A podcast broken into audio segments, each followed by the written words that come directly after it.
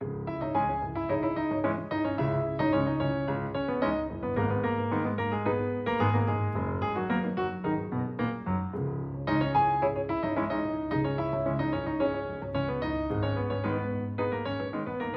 Ora, vivam, bom dia. São quatro semanas a celebrar a centena de edições do Geometria Variável. José Manuel Pureza é professor de Relações Internacionais na Universidade de Coimbra, doutorado em Sociologia, mas a formação inicial é em Direito. Foi líder parlamentar do Bloco de Esquerda, vice-presidente da Assembleia da República, eleito à primeira, não foi, José Manuel? Foi, foi, foi, foi.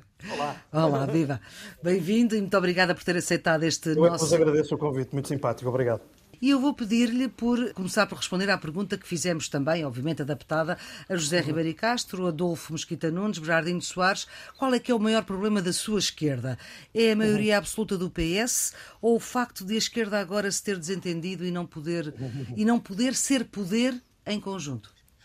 Eu acho que o principal problema da, da, esquerda em que eu me incluo é eh, o descasamento grande entre o tempo em que as pessoas ganham consciência da falta de uma resposta às questões essenciais das suas vidas e o tempo da sua mobilização para a construção de uma alternativa. Ou seja, eu acho que a esquerda hoje tem menos força política por causa da derrota eleitoral de 2022 e, e, portanto, isto está naturalmente a fragilizar, a diminuir a capacidade de fazer vingar uma orientação política diferente daquela que temos. E, no entanto, as pessoas vão tomando consciência de uma forma cada vez mais alargada da incapacidade do governo do Partido Socialista dar resposta às questões essenciais eh, neste contexto. Portanto, há aqui este impasse, digamos assim, que eu acho que é o principal problema da esquerda que não tem força suficiente para o ultrapassar devidamente. Apesar de António Costa falar da maioria absoluta de diálogo, do seu ponto de vista, uma, uma geringonça 2 é possível e desejável ou não? O tempo da geringonça foi aquele em que, em que as coisas aconteceram e nas circunstâncias que, que, aconteceram. E, aliás, eu creio que a maioria absoluta do Partido Socialista, a maneira como foi conquistada a maioria absoluta do Partido Socialista e o desempenho que essa maioria absoluta vem tendo, mostra claramente que não há uh, condições, uh, desde logo do ponto de vista do, do Partido Socialista, para uh, voltarmos a um ponto onde não voltamos porque aquilo a que se chamou geringonça foi o resultado de uma circunstância eleitoral, de uma correlação de forças eleitoral, que entretanto se alterou. Alterou-se em 2019 e, portanto, logo aí o Partido Socialista eh, manifestou vontade de se ver livre daquilo a que chamou os seus empecilhos e em 2022 conquistou a maioria absoluta e, portanto, é nisso que estamos. Não há volta atrás. Mas num debate eleitoral, lembro-me que questionado se Bloco de Esquerda e PCP eram empecilhos, à terceira, António Costa disse que não eram. Pois, ele, ele bem pode ter dito, mas a verdade é que eu acho que tudo aquilo que vem acontecendo mostra que esse é o entendimento que está realmente subjacente à posição do Primeiro-Ministro e da direção do Partido Socialista. Os ouvintes já notaram que nós estamos a falar aqui à distância. O nosso convidado, José Manuel Pureza, está em Coimbra via computador. Eu não sei se Nuno ou Carlos querem dizer alguma coisa neste momento da nossa conversa. Temos não uma esquerda, mas três esquerdas, não é? A esquerda socialista, a esquerda comunista e a, e a esquerda bloquista, cada uma delas com a sua identidade. Hum. E no que diz respeito ao, ao, Bloco de Esquerda, o Bloco de Esquerda nasce como um partido que não é um partido de poder, é um partido, sobretudo, com uma cultura da oposição e que desempenhou no início uma função tribunícia muito importante no sistema político português.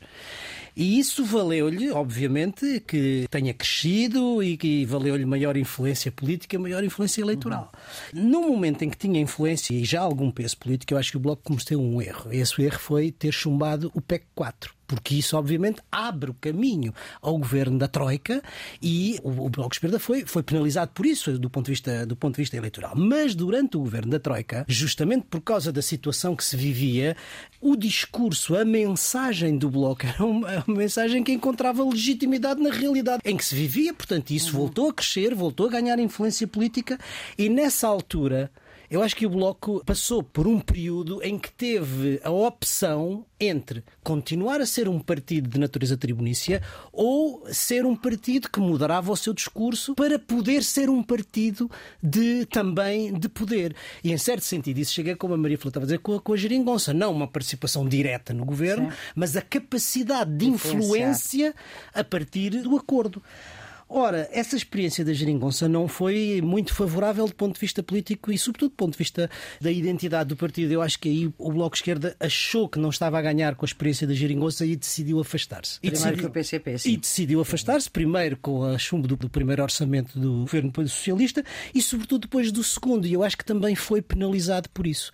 E José Manel foi penalizado, foi, foi, penalizado por isso. Quer dizer, com grande. Deixou de ser deputado. Sim, com grande desvantagem para o Parlamento, que não tem muitos deputados com a categoria ética, política, eh, intelectual que o Zé Manel tem, mas a benefício nosso da academia e, e dele, estar aqui, e dele estar aqui connosco. Quer dizer, a Faculdade de Economia ganha qualquer coisa e nós também. Exatamente, a Faculdade mas, de Economia de Coimbra. Mas eu acho que é neste ponto em que estamos. O, o Bloco volta a ser penalizado e eu acho que hoje enfrenta dois desafios. Voltar a ganhar peso político e eleitoral, e isto é uma coisa, digamos, de luta pela hegemonia à esquerda da esquerda do PS, não é? Uhum. E o segundo, eu não sei, o Zé Manuel saberá isso melhor do que eu, se esta oscilação entre ser um partido de poder e evoluir dentro da moderação, etc., ou se, pelo contrário, a ideia de se continuar a ser um partido tribunício de oposição, de protesto, uhum. se mantém ou não. Eu acho que estes são os dois grandes desafios. Carlos. Eu não sei se concordo com, com o Nuno na ideia de que há três esquerdas. Eu acho que há mais esquerdas. Obviamente que há esquerdas que não têm projeção parlamentar, mas claro. daquelas que têm projeção parlamentar, Sim. há também o LIVRE, que é claramente um partido de esquerda, e há a esquerda animal, e eu, como coelho, sou muito, tenho muita simpatia. Acha que o PAN é de esquerda, é que eles dizem que não são de esquerda sim, nem de direita, mas, mas, pronto, mas é, acha que é. Eu acho okay. que, é, que, é, que, é, um bocadinho sim, mais à esquerda. De resto, eu concordo com aquilo que o Nuno disse sobre a ambiguidade da identidade do Bloco de Esquerda creio que o Bloco, quando se criou a geringonça, estava confortável com a situação porque, na prática, não queria uma excessiva proximidade ao poder. Isto é, não esteve em cima da mesa, até por causa do PC, a possibilidade de um governo de coligação no sentido estrito, mas a solução que foi encontrada nunca é uma boa solução para quem dá o apoio parlamentar, porque fica colado às soluções do governo sem ter a mesma capacidade de, de, influência. Seria totalmente diferente se tivesse havido ministros do Bloco de Esquerda na capacidade de influência, a capacidade de protagonismo, hum. a capacidade de modelar políticas, de deixar a sua impressão digital, do que dar apenas o apoio. Quem dá apoio parlamentar corre o risco de ficar colado apenas às más notícias, má, é? sem tirar partido. Certo. Uh, e, portanto, eu acho que isso foi bom para o PS, que de facto não queria partilhar o poder. Foi bom para o Bloco de Esquerda e para o PC, que não queriam aparecer excessivamente com partidos do poder. Ou seja, perder a capacidade tribunícia. Mas eu acho que isso foi assassino porque o resultado foi um resultado de desgaste e não um resultado de conquista. E os resultados eleitorais, independentemente de terem ou não censurado comportamentos em concreto, designadamente o chumbo do orçamento, dos dois acho, orçamentos, dos dois, eu acho que traduz isso. Mas sobretudo o segundo, porque deitou o governo abaixo. Eu acho que traduz isso. Sim, mas aí também foi a falta do, do PCP, porque se houvesse PCP o governo continuava. Claro, com certeza. Bom, primeiro lugar, eu tenho alguma dificuldade em aceitar essa divisão muito, muito, muito estrita entre partido de função tribunícia e partido de poder. Creio até que aqueles que fazem essa distinção muito marcada depois criticam ou, enfim, apontam a perda de função tribunícia quando se tem poder, a perda de poder quando se tem função tribunícia. Enfim, creio é eu não creio que isso seja exatamente assim. Creio que, aliás, a função tribunícia, aquilo a que o Nuno e o Carlos chamam função tribunícia, que é, digamos, dar voz a protesto, dar voz a crítica social e política, económica, etc., é uma forma de ganhar poder e de exercer poder. E, portanto, não vejo as coisas dessa maneira tão dicotómica. Aliás, o Bloco, desse ponto de vista, tem uma trajetória que é a trajetória de um partido que faz radicar na sua capacidade de trazer para o sistema político um conjunto vasto de movimentos sociais, portanto, de protesto e de alternativa, procurando ser uma força de poder para que essas agendas tenham vencimento. Pois, em segundo lugar, eu acho um pouco estranho, com toda a franqueza. Aliás, acho, acho interessante a maneira como o Nuno colocou aquilo que acha serem os dois pontos de inflexão negativa por parte do Bloco, que é o chumbo do PEC 4 e o chumbo do orçamento, deste orçamento de 2021. E acho interessante por uma razão. É porque o Nuno, logo a seguir, diz: bom, mas depois a realidade, de alguma maneira, deu credibilidade ao discurso do Bloco. No Ou primeiro seja, caso. Não, e no segundo a mesma coisa. Se olhares para a maioria absoluta do Partido Socialista e para a maneira como o orçamento orçamento atual, os conteúdos que ele tem, voltas-me a dar razão. Ou melhor, voltas a dar razão às posições de distanciamento do Bloco. E depois há uma coisa que quem faz essa crítica não inclui na história, que é dizer assim: bom, o Bloco de Esquerda quis distanciar, quis cortar, quis romper, mas vocês não se dão conta de que em 2019 com a mudança dos equilíbrios eleitorais, o Partido Socialista e António Costa, de uma maneira muito especial, deu todos os sinais, todos os sinais, de que a geringonça tinha deixado de, de, existir, que todo o discurso que se fazia de que continuava a haver negociações era um discurso completamente postiço, sem colagem à realidade. Ou seja, não há uma ruptura clara daquilo que era a lógica de uh, organização da, da governação entre 2015 e 2019, a partir desse ano, por força da nova base eleitoral, digamos assim, do Partido Socialista, eu creio que não incluir isso uh, faz com que a história não seja muito bem contada. Sim. Uma última coisa que é esta, é que dar apoio ao mesmo tempo que não se tem ministros uh, mata a coisa. Bom, não creio que seja assim, francamente porque é esquecer aquilo que foi realmente aquilo que se chamou geringonça. Ou seja, o apoio parlamentar que estava contratualizado, digamos assim, e o uhum. Bloco bateu-se porque houvesse acordo escrito e voltou a bater-se é em 2019 sim. e foi o PS que não o quis. O PCP Esse... não queria?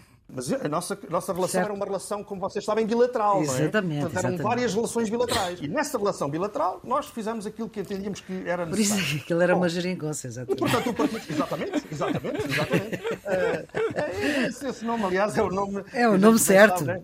Foi colocado de uma maneira depreciativa e depois o povo deu, deu credibilidade ao nome e, e gostou do nome, não é? Bom, eu acho também que uh, essa maneira de pôr as coisas é esquecer que realmente o apoio era um apoio muito circunscrito. Então, aquilo que estava estava colocado nas chamadas posições conjuntas, não é? nos Sim. acordos que foram celebrados. E, portanto, eh, isso não, deixou de dar margem de manobra às várias forças para, no restante, terem as posições próprias que tiveram que ter. Eh, veja-se, por exemplo, a posição do Bloco, diferente da do PS, em relação, por exemplo, ao sistema financeiro. Essa ideia de que é o apoio, é o apoio incondicional para tudo, não corresponde à realidade. Isto é a história, é uma história ainda muito recente, ainda por cima há aqui historiadores e, portanto. Era um uh, programa inteiro. Era um programa inteiro, era um programa inteiro. Mas eu ainda vou voltar à geringonça para contar o seguinte: havia geringonça à época, quando Carlos Costa era governador do Banco de Portugal, e para lá do caso judicial, portanto, o processo em cima que António Costa vai colocar ao antigo governador, este assunto divide a direita, divide o maior partido da oposição,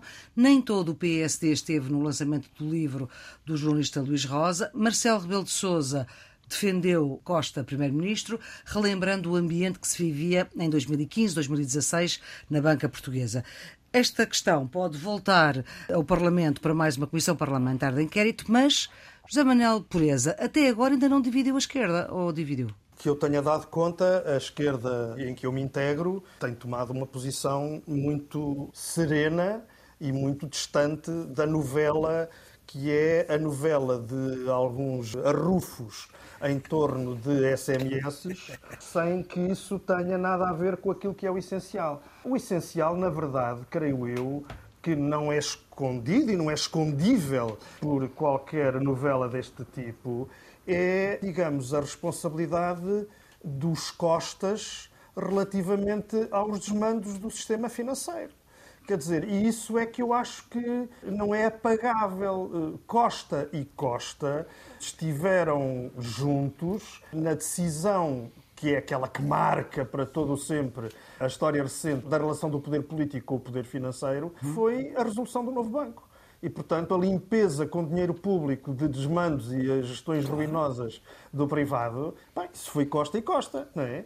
E, portanto, eu acho que os arrufos, com franqueza, são um bocadinho, pronto, a maus fígados de um lado, a bons fígados do outro, não sei. Mas não é coisa que me interesse muito, devo dizer. E depois há aquela coisa de Angola, de Isabel dos Santos. Não é coisa pouca, porque, na verdade, a maneira como o poder político, em sucessivos governos, em sucessivos governos, foi dando a mão, foi sendo complacente, foi silenciando qualquer tipo de crítica à uh, ditadura angolana e à oligarquia da família eh, de José Eduardo dos Santos, tendo como especial foco a engenheira Isabel dos Santos, essa relação de, de grande quietude, não é, para dizer o mínimo, marca um bocadinho aquela linha de subserviência de, de chá e bolos, não é? Que o poder político foi tendo com o poder da finança. E nisso, com toda a franqueza, acho que são sucessivos governos e que mostra como esta novela, como lhe chamei, é um bocadinho deslocada daquilo que foi o acordo e que é o acordo no essencial relativamente às questões mais importantes. Carlos, porquê é que esta questão divide a direita e não está toda a direita no mesmo lado? Eu não sei se, se, pode dizer que divide a direita. Não esteve Paulo Portas no lançamento, no... Marcelo Rebelo de Sousa defendeu Costa, Santana Lopes também. Sim, Marcelo Rebelo de Sousa é Presidente da República, portanto tem que se ver a posição de, do professor Marcelo Rebelo de Sousa à luz, e interveio nestas questões. À, à luz das funções que, que, ele exerce. Paulo Portas não sei, eh, mas eu não acho que as pessoas, hum. relativamente a um livro de memórias, tenham que se dividir por eh, afinidades ideológicas, isto é, quem é de hum. direita estar e quem é de esquerda não estar, acho que isso não faz sentido nenhum. Mas foi o que aconteceu. O que eu acho essencial é olhar para as coisas uma por uma. Primeiro, o antigo governador do Banco de Portugal tem ou não tem o direito de fazer as memórias? Eu acho que tem o direito e tem o dever. A história financeira desta época está por fazer. Ele foi um protagonista muito importante. Ele tem o direito, o dever de contar aquilo que viveu é naturalmente a sua história, é sujeito ao contraditório, mas eu acho isso normal e saudável. Depois, António Costa tem ou não tem o direito de se sentir ofendido e de recorrer aos tribunais? Tem, mesmo que não fosse Primeiro-Ministro. Não, não depende das funções, é um cidadão, não gostou daquilo que foi dito e diz: para mim, eu tenho necessidade de zelar pela minha honra, pelo meu bom nome e, portanto, recorro. É em cima. É acima. Eu acho isso normal. Hum. Acho isso normal, portanto, não acho que haja aqui nada de assustador. O que seria assustador era se nas questões de fundo houvesse opiniões controversas, isto é, se António Costa viesse dizer eu tinha todo o direito de influenciar o, o governador. Eu, eu, de facto, fui ao governador a fazer uma pressão ilegítima, dizendo que achava isso normal. Olha, isso não aconteceu. Portanto, sob esse ponto de vista, eu não vejo ninguém no espaço público a pôr em causa valores essenciais, a independência do Banco de Portugal, a separação entre o poder político uh, e as instituições de, de, regulação. Eu acho que isso é, é aquilo que importa manter. Ora, de facto, o debate como está colocado, o Zé Manuel Pureza capaz de ter alguma razão, dá a ideia de uma novela de Rufus. Ele disse aquilo ou não disse aquilo. Há SMS ou não há SMS. E isto está colocado num plano em que põe em causa a honorabilidade, a idoneidade dos protagonistas. E essa parte da história é que eu acho que não é muito, muito interessante. Não é muito interessante, uhum. nem ajuda muito a que se saia daqui com uma ideia mais sustentada, uhum. mais, mais elaborada do que é que cabe a cada um. Uhum. Portanto, contributos para a história acho bem, que se façam as memórias. Se alguém se sente ofendido recorre aos tribunais, também acho isso perfeitamente uh, normal. O que é, sobretudo, importante é sublinhar o papel que cada um deve ter no quadro da lei que existe em Portugal e da lei que existe na União Europeia, porque a independência dos bancos centrais não é já apenas um dado do direito português, é também uma exigência do direito comunitário. Não, eu concordaria com o Carlos hum. se isto fossem memórias. O problema é que não são memórias. Vamos lá por partes. Entre as instituições há regras de relacionamento, aliás, na lei eh, europeia e na lei portuguesa. E é natural que os responsáveis políticos das instituições conversem entre si, sobretudo porque as decisões de uns muitas vezes têm a implicação uhum. nas decisões de outros. Se o Banco de Portugal decide a resolução de um determinado banco, e como o Zé Manel disse muito bem, e eu estou de acordo com ele, são os, os contribuintes portugueses que vão pagar essa resolução, é natural que haja uma conversa entre o responsável do banco e o Primeiro-Ministro. É natural. Se vai haver eh, a destituição de um CEO de uma outra nacionalidade que pode ter delicadezas do ponto de vista diplomático, é natural que falem. Portanto, não é só natural, é desejável que as instituições, os responsáveis das instituições, troquem informações entre si. Agora, no estrito respeito das regras de relacionamento entre as instituições. E quando isso não existe, cabe aos responsáveis políticos, no momento próprio, denunciarem se há digamos, violação destas regras. Ou, neste caso, se o governo se, digamos, imiscuiu no Banco de Portugal, que é uma instituição independente. Ora, o governador não o fez. Este é o ponto. E é no momento próprio para que haja correção daquilo que é a irregularidade. O governador, tanto quanto se sabe, não o fez. Diz o Carlos, guardou para as suas memórias. Era bom que o tivesse guardado, porque as memórias são escritas para o futuro. As memórias são escritas para a história, como o seu próprio nome diz. O que é que isto quer dizer? Normalmente elas são publicadas quando já não têm a implicação política sobre o presente. Ora, o que é que o governador faz? Pelo contrário. Escreve por interposta pessoa, não é verdade? Não é o próprio. Claro mas entra naquilo que é uma escola muito portuguesa iniciada pelo professor Cavaco Silva, que é a do ajuste de contas. E, portanto, ele faz o seu ajuste de contas com os protagonistas políticos que estão ainda em funções. E é isso que, do meu ponto de vista, eticamente. Como é que eu. Hum, não é bonito, não, não se dizer isto de, de outra forma menos. E, portanto, obviamente que isto, como o objetivo é ter implicação política sobre o presente, dá origem a várias, a várias interpretações e a várias leituras.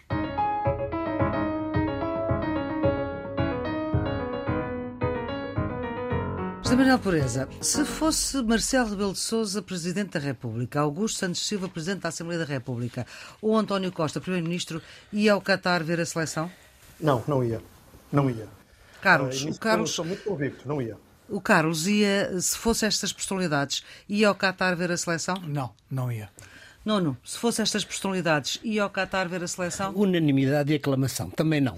Ora bem, e porquê, José Manel? Vamos lá ver, aqui há duas coisas. Há o Qatar e há o Mundial do Qatar. Uhum. O Qatar, eh, eu acho que a reação diplomática da passada quarta-feira de chamar o embaixador português para protestar contra uh, críticas feitas a, Marcelo, a, por vários uhum. protagonistas políticos ao regime qatari. É tão ridícula quanto é, uh, como é que eu ia dizer, exemplar daquilo que as ditaduras mais descabeladas fazem sempre é? quando se sentem minimamente beliscadas na maneira como o poder é exercido, faz uma atitude de alguma pressão. Enfim. Agora, isto também é prova, volto a dizer, relativamente àquela chamada do embaixador, é também prova do poder que foi dado ao regime do, do, do Qatar pela realização do Mundial e pela procissão de líderes é? que, que, repete, aliás, na prática aquilo que Marcelo Rebelo de Sousa disse em hora azarada, que foi eh, vamos esquecer isto. A resposta aos jornalistas da RTP.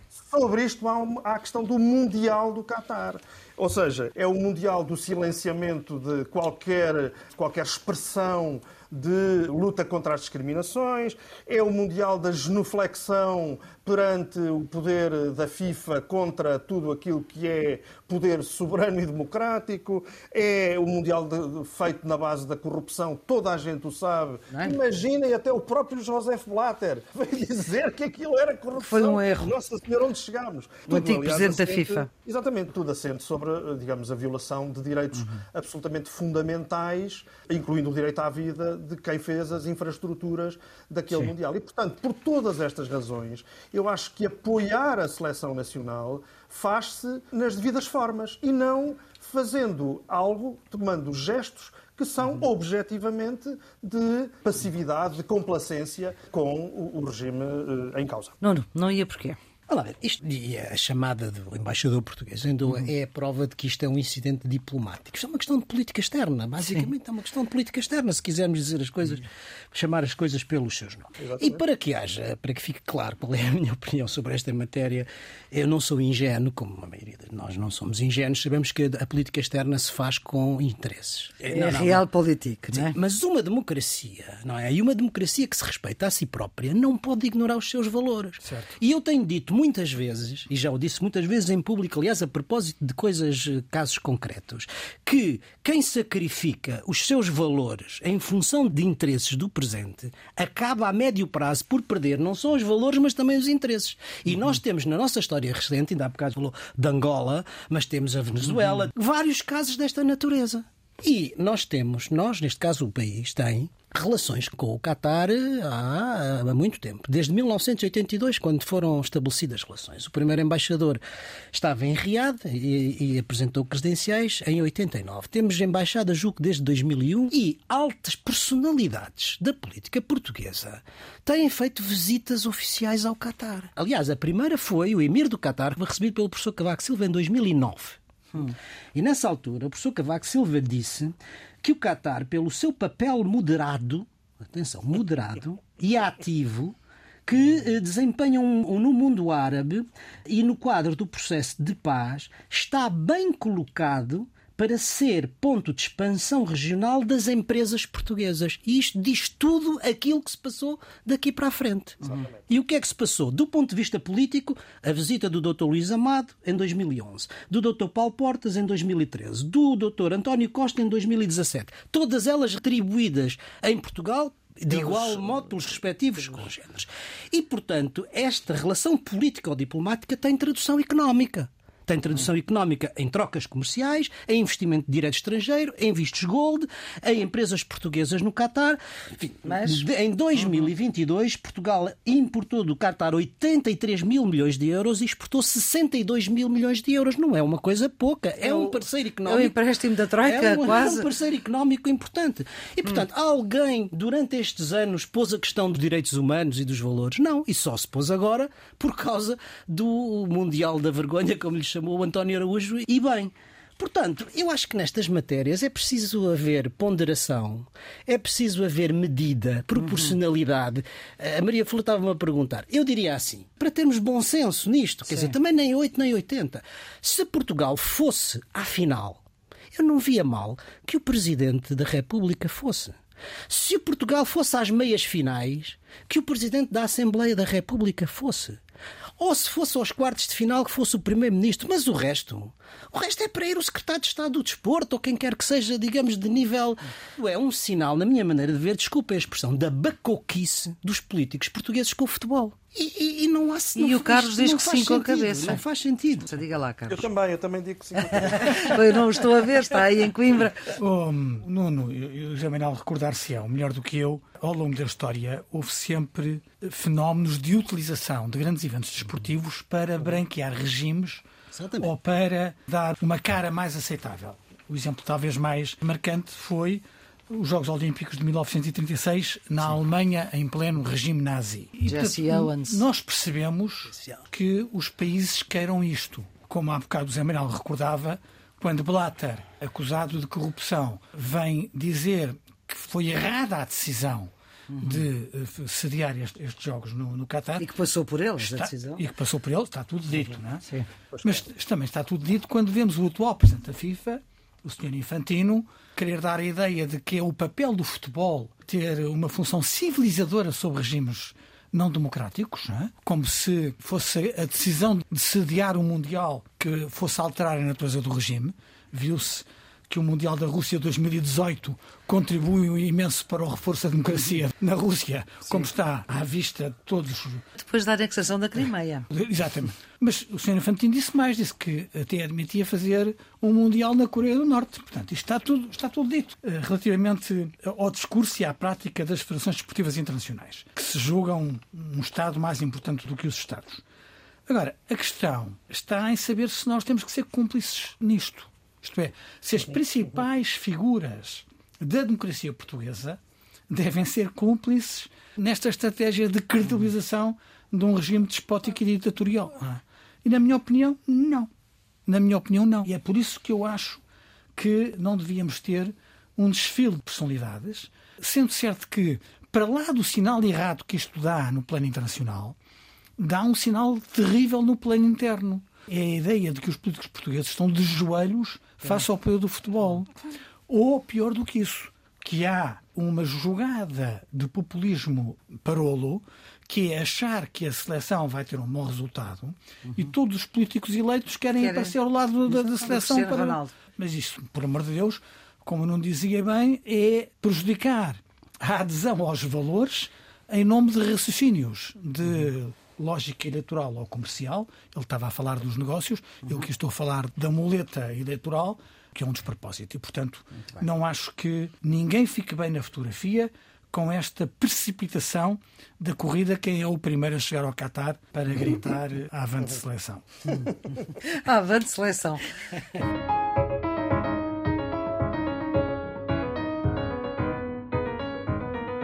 Já aqui foi dito, o nosso convidado, João Manuel Pureza, para lá de ser dirigente do Bloco de Esquerda, tem uma vida inteira dedicada à academia e é um especialista em Direito Internacional e em Estudos para a Paz, além de professor universitário de Relações Internacionais e investigador do SES, do Centro de Estudos Sociais da Universidade de Coimbra. António Costa defendeu, no aniversário da CNN Portugal, com o pano de fundo da guerra da Ucrânia, o Primeiro-Ministro quer acabar com o direito de veto no Conselho de Segurança da ONU em decisões em causa própria. Além disso, veio dizer que a União Europeia não tem condições políticas, nem institucionais, nem financeiras para fazer o alargamento que se propôs fazer e que, e agora cito, o efeito ricochete destas expectativas será um enorme drama a curto prazo, caso sejam frustradas. E vou citar também o Primeiro-Ministro, e vamos ouvir, porque ele diz que a solução para este espaço geográfico da Europa passa por geometrias variáveis. A Europa tem que se organizar mesmo em geometrias variáveis. Ora, parece que esta é a solução, José Manuel Pureza, porque isto mudaria tudo, não é? Há, há coisas que são diferentes, com, com intensidade diferente. Por exemplo, a defesa do fim do direito de veto no Conselho de Segurança das Nações Unidas, creio que é uma afirmação de natureza principial, digamos assim, mas sem consequências práticas. Pelo menos não creio que Portugal tenha tomado qualquer iniciativa nesse sentido. E, portanto, enfim, é uma, uma marcação de terreno, mas uh, com pouca consequência. Agora, relativamente à questão do alargamento da União Europeia, eu, por as razões que são conhecidas, tenho tido uma perspectiva marcadamente diferente da que tem António Costa relativamente à política europeia, relativamente ao tipo de política que Portugal tem que ter na Europa. Temos realmente aqui posições bastante diferentes. Mas isso não me impede de dizer que esta afirmação de António Costa relativamente à impossibilidade, nas presentes circunstâncias, haver um alargamento aos 11 Estados que, que estão na calha. Exatamente. Aliás, aqui entre parênteses que o Carlos Coelho, nesta matéria, está numa situação de conflito de interesses porque um dos países é Montenegro. E, portanto, é, esse, esse conflito de interesses. Mas a verdade é esta: é que é de bom senso dizer e, e defender que realmente as condições não são as corretas e as adequadas para que esse alargamento se verifique nesta fase da história. É, é muito preciso que haja bom senso, que tem faltado muito uhum. na União Europeia nos últimos tempos. Nós até podemos discutir quais é que são as razões profundas que levam António Costa a defender este ponto de vista, porque ele invoca a estrutura institucional, a arquitetura financeira. Exatamente. E, portanto, até podemos achar que há aqui, digamos, a necessidade por parte do Estado português, do governo português, de não sair prejudicado de um movimento de alargamento. Creio que isso pode perfeitamente, acho razoável que isso possa acontecer. Agora, o que é de bom senso é dizer que as promessas de circunstância muito enfáticas feitas aos países de leste e dos Balcãs, com isto foi o que disse António Costa, uhum. e eu estou de acordo com ele, se arriscam a multiplicar o que há décadas já vem acontecendo com a Turquia. E que a prioridade, diz o Primeiro-Ministro, deve ser a autonomia estratégica da União Europeia e a sua reindustrialização. Eu acho que são afirmações corretas. O problema é, é, o que vem a seguir, porque a seguir é que começam as minhas discordâncias com António Costa, porque na verdade não é nada disso que está a acontecer no espaço europeu e o governo português não se tem mostrado particularmente incomodado com esse facto. Agora, eu acho que é de bom senso, francamente. E volto a dizer, o Carlos Coelho certamente estará contra isto por causa de Montenegro, só pode. Vamos então lá a esse conflito de interesses, Carlos. Primeiro, convém recordar 11 Estados, são a Albânia, a Moldávia, o Montenegro, a Macedónia do Norte, a Sérvia, a Bósnia, a Ucrânia, a Turquia, o Kosovo, a Geórgia com potencial candidato e agora a Ucrânia. a Ucrânia. Portanto, são estes os 11 Estados que estamos a falar. Primeiro, recordar que não é a primeira vez que António Costa diz isso. Nós, aliás, comentámos isto no Geometria Variável, há, provavelmente há um ano, quando ele já tinha dito que a União Europeia estava a criar excessivas expectativas à Ucrânia. O que é que se passa? Há três coisas que nós não nos podemos esquecer. A primeira é de que, se nós olharmos para estes 11 Estados de forma séria, nenhum destes países atualmente cumpre os chamados critérios de Copenhaga. Uhum. Portanto, as condições para eles entrarem na União Europeia não estão, neste momento, verificadas. E isto é factual, não vale a pena, eh, porque é objetivo. Alguns terão mais, mais, facilidade perto, do que outros para atingir, mas neste momento nenhum preenche. Segunda coisa, há um problema de oportunidade que resulta de uma circunstância que nós já várias vezes sublinhamos aqui no Geometria Variável. É que estas decisões são tomadas por unanimidade. Basta que haja um Estado que se oponha à adesão de um candidato para a decisão não poder ser tomada. Neste momento, essa unanimidade no Conselho não é provável. Ela não é impossível, mas ela é altamente improvável. Há vários Estados-membros que têm colocado mais dificuldades do que facilidades.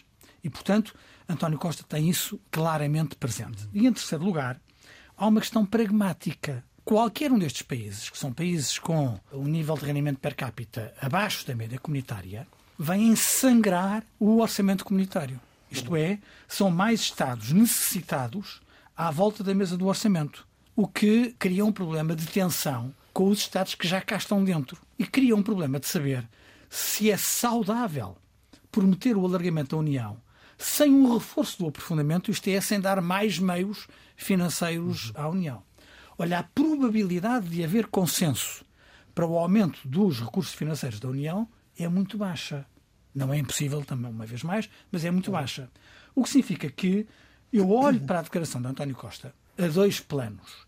No plano do interesse nacional, ele, como Primeiro-Ministro de Portugal, está a haver concorrência com estas adesões e, portanto, está de certa forma a pôr o pé no travão. Eu não quero que estes países venham tirar recursos ao meu país e vejo a ter um papel mais ativo em questões europeias, o que torna a pôr em cima da mesa a ideia de que ele, Ele pode, quer ir para a ele- Europa. Ele, ele quer ir para a Europa. Agora, sob o ponto de vista da estratégia, esta declaração de António Costa vem recolocar em cima da mesa uma tensão antiga da construção comunitária, que é alargamento versus aprofundamento. Exatamente. Há quem considere que neste momento nós devíamos estar a apostar no aprofundamento, esquecendo o alargamento. Eu acho que essa é a opinião dominante no Conselho, para ser completamente sincero. Há quem considere que, sob o ponto de vista da oportunidade política, muito por causa da Ucrânia, nós não podemos deixar de acorrer ao alargamento e depois, só com muito otimismo, é que nós podemos estar a dizer que a União pode concertar esforços para fazer as duas coisas ao mesmo tempo, para alargar e aprofundar. Vamos a ver o que é que vai acontecer, mas de facto o otimista António Costa no plano interno parece ser mais pessimista no plano europeu. Pronto, resolvido o seu conflito de interesses, Nuno. O meu conflito de interesse é mais fácil. Ah, Neste caso. Neste caso, neste caso. Vamos ver, que eu percebo a prudência do Primeiro-Ministro. Há uns meses atrás, quando se levantou a questão da Ucrânia, eu disse é inevitável. A pressão geopolítica é de tal ordem que politicamente não é possível não dar este sinal.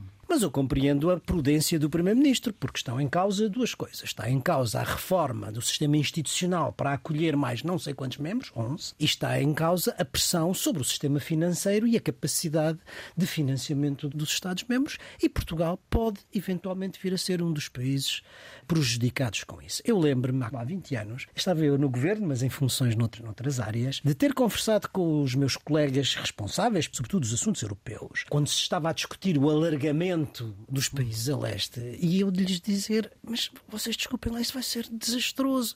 Porquê é que a União Europeia não adota o mesmo modelo que a NATO adotou, que é encontrar um mecanismo de transição, que no caso da NATO se chamou Parceria para a Paz, e que no caso da União Europeia se podia chamar Parceria para o Desenvolvimento, ou para o que quer que fosse, de maneira a dar as garantias políticas necessárias, mas a encontrar um período de transição adequado Para fasear a coisa. Exatamente, e para fazer as reformas internas para preparar a União Europeia para receber esses novos coisas.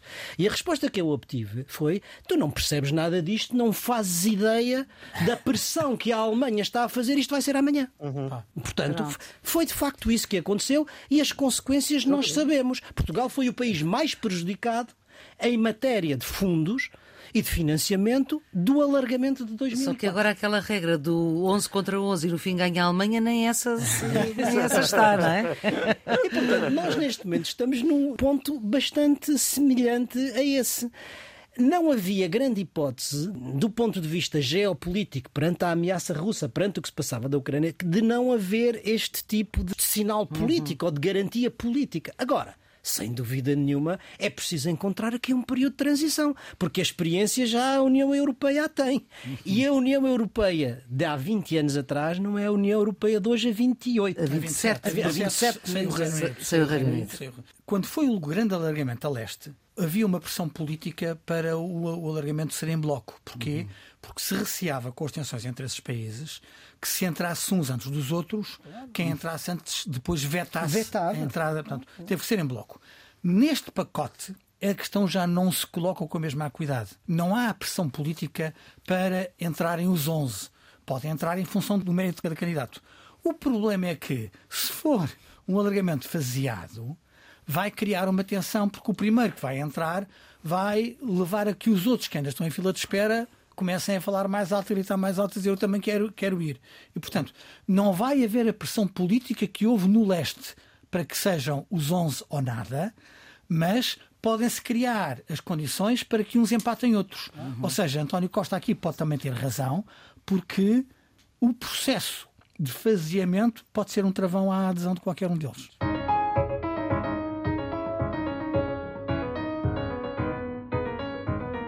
Ora, vamos para os redondos, bicudos e quadrados e começamos pelo nosso convidado, José Manuel Pureza. Qual é o seu redondo? São duas seleções eh, que perderam desportivamente, a Alemanha e o Irão, mas que tiveram a mais importante das vitórias, que foi a vitória da coragem e da dignidade. A coragem e a dignidade que outros não quiseram ter, a começar pela FIFA, que chegou mesmo a proibir a transmissão da fotografia da, da seleção alemã com as bocas tapadas. E eu acho que vitória é deixar uma marca no melhor que a humanidade tem, que é a luta contra a desumanidade. É? E, uhum. portanto, as seleções do, do Irão e da Alemanha passaram com brilho eh, à fase seguinte do Campeonato da Dignidade e da Coragem. As outras, salvo algumas que ainda vão entrar pela primeira vez, veremos, mas as outras eh, ou ganham dinheiro ou ganham apenas jogos de futebol que amanhã já ninguém se lembra que existiram. E o Irão que não cantou o hino com Exatamente. o Taremi, que joga por cá. Nuno. O redondo vai para a taxação dos lucros extraordinários e excessivos das empresas. Eu creio que fui dos primeiros a chamar a atenção para esse problema, aliás, com o Carlos, enfim, discordando um pouco de mim. Eh, e tal como eu critiquei o Primeiro-Ministro naquela altura pela hesitação que teve em tomar essa medida, eu hoje não hesito em elogiá-lo porque acho que eh, a taxação dos lucros extraordinários e excessivos primeiro das empresas energéticas, do petróleo e do gás, e agora também das distribuidoras alimentares, assim como ele também disse que iria pôr um travão a um limite, digamos, ao aumento das portagens, são boas, são boas notícias para os portugueses. Ou seja, quer dizer, as empresas, como é óbvio, servem para gerar lucros e é bom que gerem lucros. Agora, estes lucros não decorrem do mérito das empresas, não decorrem de maior competitividade, de maior investimento, de inovação tecnológica, não decorrem do seu mérito, decorrem da economia de guerra que gera muita desigualdade. Nesse sentido, se o Estado consegue corrigi-la, eu acho que tempos excepcionais exigem medidas excepcionais. Carlos, o seu redondo? Cascais, ao lado das 50 cidades mais inovadoras do mundo. Na COP27, cujos resultados estiveram longe de ser ideais, Houve boas notícias para Portugal. Foi anunciado que Cascais fará parte da missão de aceleração de transição urbana, ao lado das cidades consideradas como mais inovadoras do mundo nas soluções para o combate contra as alterações climáticas. Cascais foi também destacada num relatório do painel intergovernamental para as alterações climáticas como um bom exemplo. Agora que está neste grupo, será o município português que participará na construção de respostas sustentáveis, neutras em carbono, para a transição ambiental, Portanto, parabéns ao Presidente Carlos Carreiras e à vereadora Joana Balsemão. José Manuel Pureza, o seu quadrado? O meu quadrado é o dia 25 de novembro, por ser justamente o dia instituído pelas Nações Unidas como Dia Internacional para a Eliminação da Violência contra as Mulheres. É um dia de luto e é ao mesmo tempo um dia de luta e de luto, porque marca consciência do número de mulheres assassinadas em Portugal, pelo menos Desde janeiro até agora terão sido assassinadas cerca de 28 mulheres, grande maioria das quais em contextos de intimidade. Uhum. É claramente um dia de luto, mas é também um dia de luta na exata medida em que é um dia de chamada à responsabilização e à, e à mobilização por medidas contra a revitimização destas mulheres, eh, contra a retirada das vítimas das suas casas e das suas relações sociais e a favor do afastamento dos agressores e não das vítimas. E, portanto, é um dia que merece ser eh, assinalado com muita importância numa perspectiva futura enfim, de correção e de erradicação da violência contra, contra as mulheres. Carlos, do seu quadrado? A Rússia como Estado patrocinador do terrorismo. O Parlamento Europeu aprovou esta semana uma resolução em que classifica a Rússia como um Estado patrocinador do terrorismo. Acho que foi um gesto político muito importante, quando estamos em pleno conflito na Ucrânia. Teve, teve, logo um ataque informático, um ciberataque, duas ou três horas depois do voto, o que prova bem que quem é que está a fazer ciberataques no mundo. Agora, foi uma votação que dividiu os deputados portugueses. Se não é de surpresa que o PCP tenha votado contra, porque é coerente com as posições que o PCP tem tido relativamente à Ucrânia, custa mais perceber que metade da delegação socialista e que o Bloco de Esquerda se tenham abstido nesta resolução, que mereceu o apoio de todos os outros deputados portugueses. Nuno Fernando Teixeira, o seu quadrado. Para Erdogan e para a promessa de ataque à Síria. Em resposta aos atentados de Istambul, Erdogan ordenou uma série de ataques aéreos a alvos contra bases curdas na Síria e no Iraque. Mas já anunciou que não vai ficar por aqui e que está a planear uma possível intervenção terrestre. Ora, a sete meses das eleições, com sondagens pouco favoráveis, isto pode ser mais uma instrumentalização da política externa para fins de política interna, em particular para fins eleitorais. Claramente. E enquanto procura mediar o conflito na Ucrânia, está absolutamente disposto a escalar o conflito na Síria. O seu bicudo, Carlos? Para a ruptura total no serviço de saúde. Esta terça-feira, pelas 12 horas, segundo o portal do SNS, havia 32 doentes com pulseira amarela, portanto em situação urgente, no Hospital de Santa Maria, com um tempo médio de espera de 14 horas e 13 minutos, quando o tempo recomendado para essas situações é de uma hora. Sabendo as particularidades deste período, conhecemos as deficiências estruturais do sistema, bem como a centralidade do Hospital de Santa Maria, mas não é um número admissível num país europeu com o Serviço Nacional de Saúde instalado há anos e que representa um consenso nacional.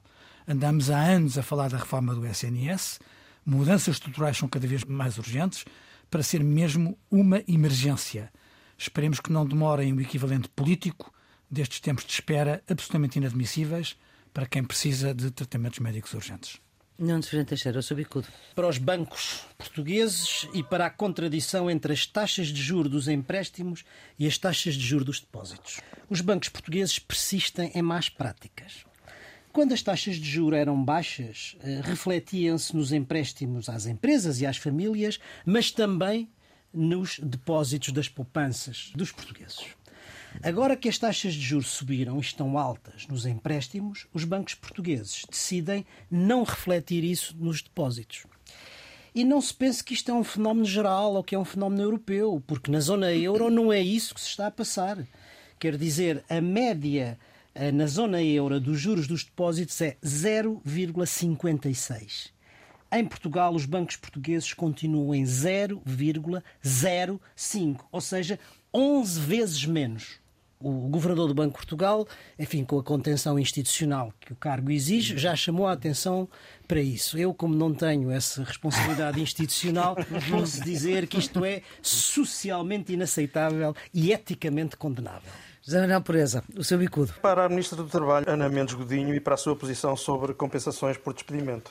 E a coisa conta-se rapidamente. Em 2012, as compensações por despedimento passaram de 30 para 20 dias, era na altura da intervenção da Troika. Em 2013, no ano seguinte, com o governo do PS e do CDS, passaram de 20 para 12 dias e o Partido Socialista, pela boca de Vieira da Silva, veio dizer que era de manter os 20 dias e que a decisão de passar para 12 era das mais infelizes da nossa história democrática, estou a citá-lo de cor.